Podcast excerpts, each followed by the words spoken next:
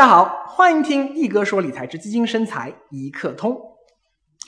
上一课啊，力哥讲到了分级基金是中国特色的杠杆型基金。国内的第一支分级基金是在二零零七年推出的，名叫国投瑞银瑞福分级基金啊，老基民喜欢管它叫做老瑞福。它啊是一支封闭式的主动型股票基金。那在这个时点推出这个创新产品。目的是什么呢？主要啊，就是为了探索封闭式基金更大的发展空间。力哥前面的课程里说过，二零零二年最后一支老的封闭式基金啊成立以后啊，封闭式基金的发展就停滞了啊，市场完全变成了开放式基金的天下。而到了二零零七年，恰逢大牛市，封闭式的分级基金的推出。就是希望能够借助牛市推动新一代封闭式基金的发展，而老瑞福推出以后的几年时间里啊，那不同的基金公司又陆续推出过一些呃不同的分级基金的创新产品，因为啊还处于整个的市场的摸索期啊，各种分级基金当时所规定的交易规则啊都不一样，比如说啊像长盛同庆。啊，瑞和沪深三百等等等等啊，力哥就不一一举例了。总体上看啊，他们都具有像 LOF 一样的可以同时在一二级市场交易和套利的机制存在。那经过几年摸索，终于啊，后来有一个基金，哎，叫做银华深圳一百指数分级基金，和它的两个对应的子基金银华稳进和银华瑞进，成了市场上。最受投资者欢迎的一种分级基金模式，那这种模式也成了后来大红大紫的啊分级基金约定俗成的标准规则。而在银华这款分级基金诞生之前的其他分级基金的创新探索呢，现在基本上都已经夭折了啊，力哥也就不细说了。刚才力哥为什么把二零零七年的瑞福分级称为老瑞福啊？就是因为这种第一代分级基金的运作规则啊，后来已经不符合市场需求了呀，都转型成了和银华深圳一百分级一样的标准版，也就是新瑞福啊，所以才会有老瑞福一说嘛。好，下面啊，力哥就来详细讲解今天这种标准版的分级基金到底是怎么玩的。分级基金，顾名思义嘛，就是把一个普通的基金拆分成了。不同风险等级的两个子基金，一个司职进攻啊，适合激进型投资者；一个呢司职防守，适合保守型投资者。不同类型的投资者可以各取所需，皆大欢喜。那具体是怎么拆分的呢？啊，举个例子你就懂了。比如说啊，一个母亲生了两个儿子啊，老大叫做 A 啊，老二呢叫 B。母亲啊有两块钱。啊，为了以示公平，两个儿子各去分到了一块钱啊，他给他去投资。虽然说啊同一个妈生的呀，但这两儿子性格那真是大相径庭。老 A 啊特别保守，老 B 呢哎特别的激进。这个老 B 就觉得说，哎，我自己只有一块钱，这本金太少了呀，不刺激呀，就去找这个大哥老 A 说，哎，要不这样，你把这一块钱借给我，我去投资。赚了亏了都和你无关啊！我每年雷打不动给你利息，你看行不？这个老 A 寻思说，这生意有的做啊！只要这个老 B 啊给我的利息比银行的存款利息高一点啊，比如说呃银行一年给百分之三，我呢呃能够再给你加三个点，给你六个点，不是挺划算的吗？于是兄弟俩愉快的达成了协议。这个故事中啊，母亲就是分级基金的母基金。一般来说啊，这就是一只普通的开放式基金，而他那两儿子啊，就是母基金拆分出来的两个子基金，一个叫做分级基金 A 类份额，一个叫做分级基金 B 类份额。我们一般通俗的简称为分级 A 和分级 B。分级 A、分级 B 就像是 ETF 和 LOF 基金一样，可以在二级市场交易。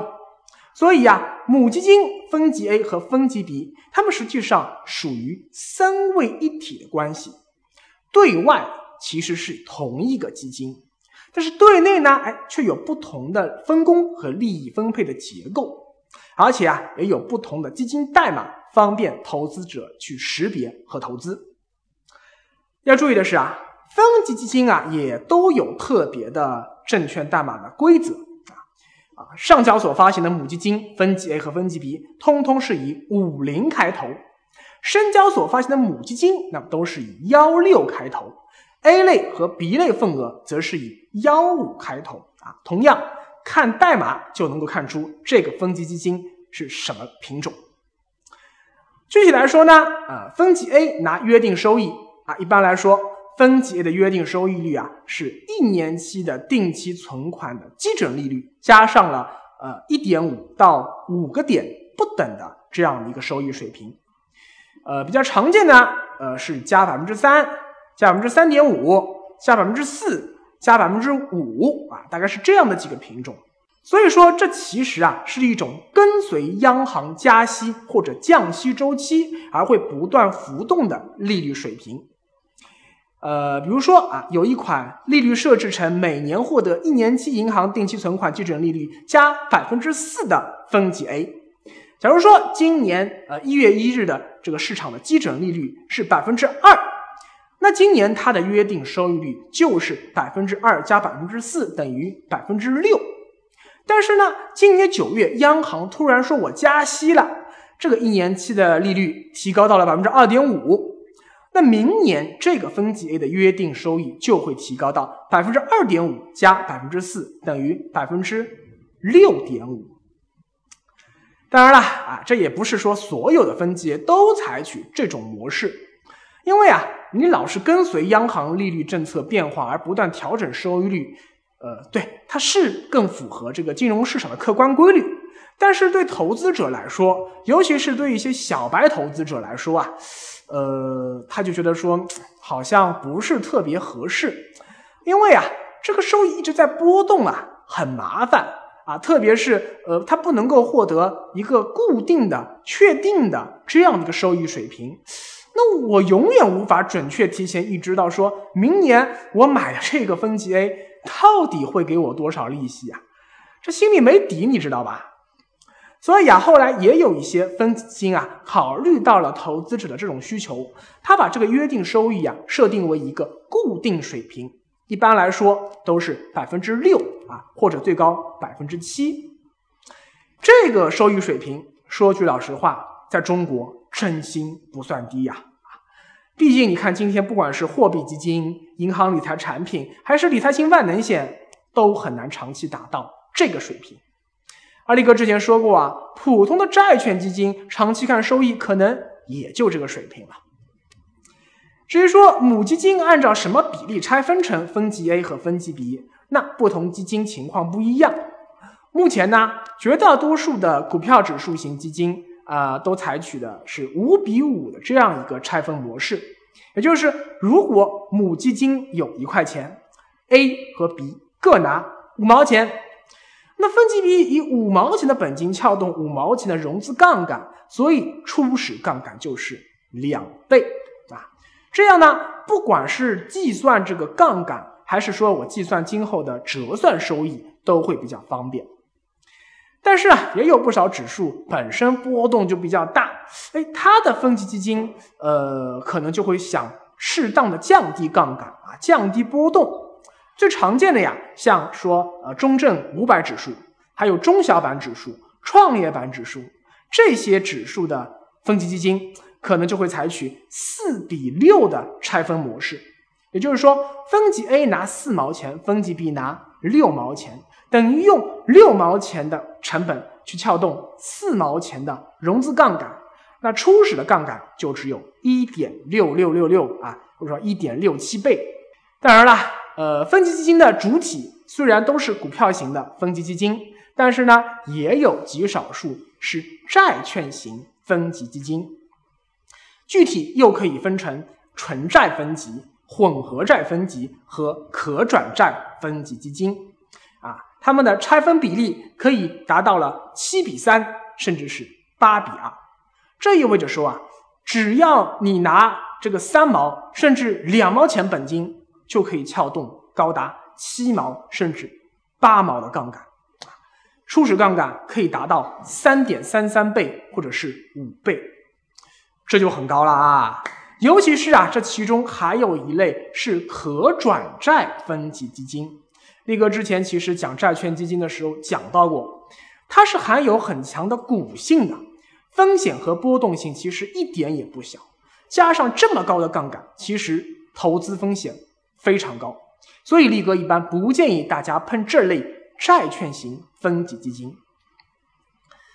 但是不管是股票型还是债券型啊，目前中国市场中所有的分级都是分级 B 问分级 A 借钱啊，分级 A 拿利息啊这种模式，我们称之为叫做融资型分级基金。但事实上啊，还有另一种更复杂的分级基金模式，叫做多空型分级基金。它是怎么一回事呢？同样啊，还是一个母基金。把钱分别借给大儿子啊老 A 和二儿子老 B，只不过啊，他们之间再也不是互帮互助的好兄弟，而是你死我活的仇敌啊！因为他们一个看涨，一个看跌，所以最简单的一个多空分级基金啊，它的拆分模式就是二比一，看涨那儿子啊获得两份，看空的呢获得一份。对看涨的那个分级来说啊，股市涨了就能获得杠杆超额收益，但是股市跌了同样要亏掉超额收益。而对呃看跌的那个分级基金来说，哎，正好相反啊，如果股市涨了反而亏钱，股市跌了呢反而能赚钱，这就是我刚刚说的反向杠杆。所以啊。呃，我们也可以把这样一种多空分基金近似的看成是一种杠杆较低、资金门槛也较低的迷你版的股指期货。多空分级基金的杠杆计算公式以及看多份额所承受的杠杆风险，都和融资型分级基金中的分级比是一样的。但是啊，因为这个看多份额并不是问看空份额借钱去投资的，而是双方对赌。啊，什么意思呢？就是你赚的钱就是我亏的钱，我赚的钱就是你亏的钱啊，这样就不需要额外支付融资成本了，是成本最低的一种杠杆投资工具。实际上啊，这种模式和国外成熟市场这些年非常流行的杠杆 ETF 属于同一性质。从设计原理看，多空分级基金比融资分级基金更适合激进型投资者。在二零零七年，中国第一支融资型分级基金出现的六年后，二零一三年，中国证监会出台了多空分级基金产品注册指引，对多空分级基金的设计原则、投资门槛和杠杆倍数都进行了明确的规定。当时啊，国内有超过十家基金公司扎堆申报啊，这个非常非常受期待的多空分级基金啊，分别挂钩了沪深三百。上证五零和中证五百啊，这些个主流的市场指数，甚至啊，还有基金公司当时上报过上市型货币市场多空分级基金。你说这是什么鬼啊？哎，还记得力哥之前讲解货币基金时提到的，像华宝天意、银华日历这些个场内的货币 ETF 吗？哎，这类。货币多空分级基金啊，就相当于是杠杆货币 ETF，连风险最低、波动最小的货币基金，你看都可以跟你来搞分级。然而可惜的是啊，二零一五年的股灾中，监管层为了杜绝一切可能做空市场的潜在敌人，宣布无限期暂停多空分级基金的申报和审批工作。这就意味着。在未来可能很长很长一段时间内啊，我们在 A 股市场啊，恐怕是看不到这种低门槛、低成本的杠杆投资工具了。但是在二零一五年股灾之前的那一轮大牛市中，哎，先于多空分级基金诞生的融资分级基金，成了 A 股市场中最耀眼的明星啊！这很多分级币在杠杆的帮助下，半年时间里暴涨了四倍、五倍，那那是比比皆是啊！那这种神话究竟是如何实现的呢？我们下节课接着说。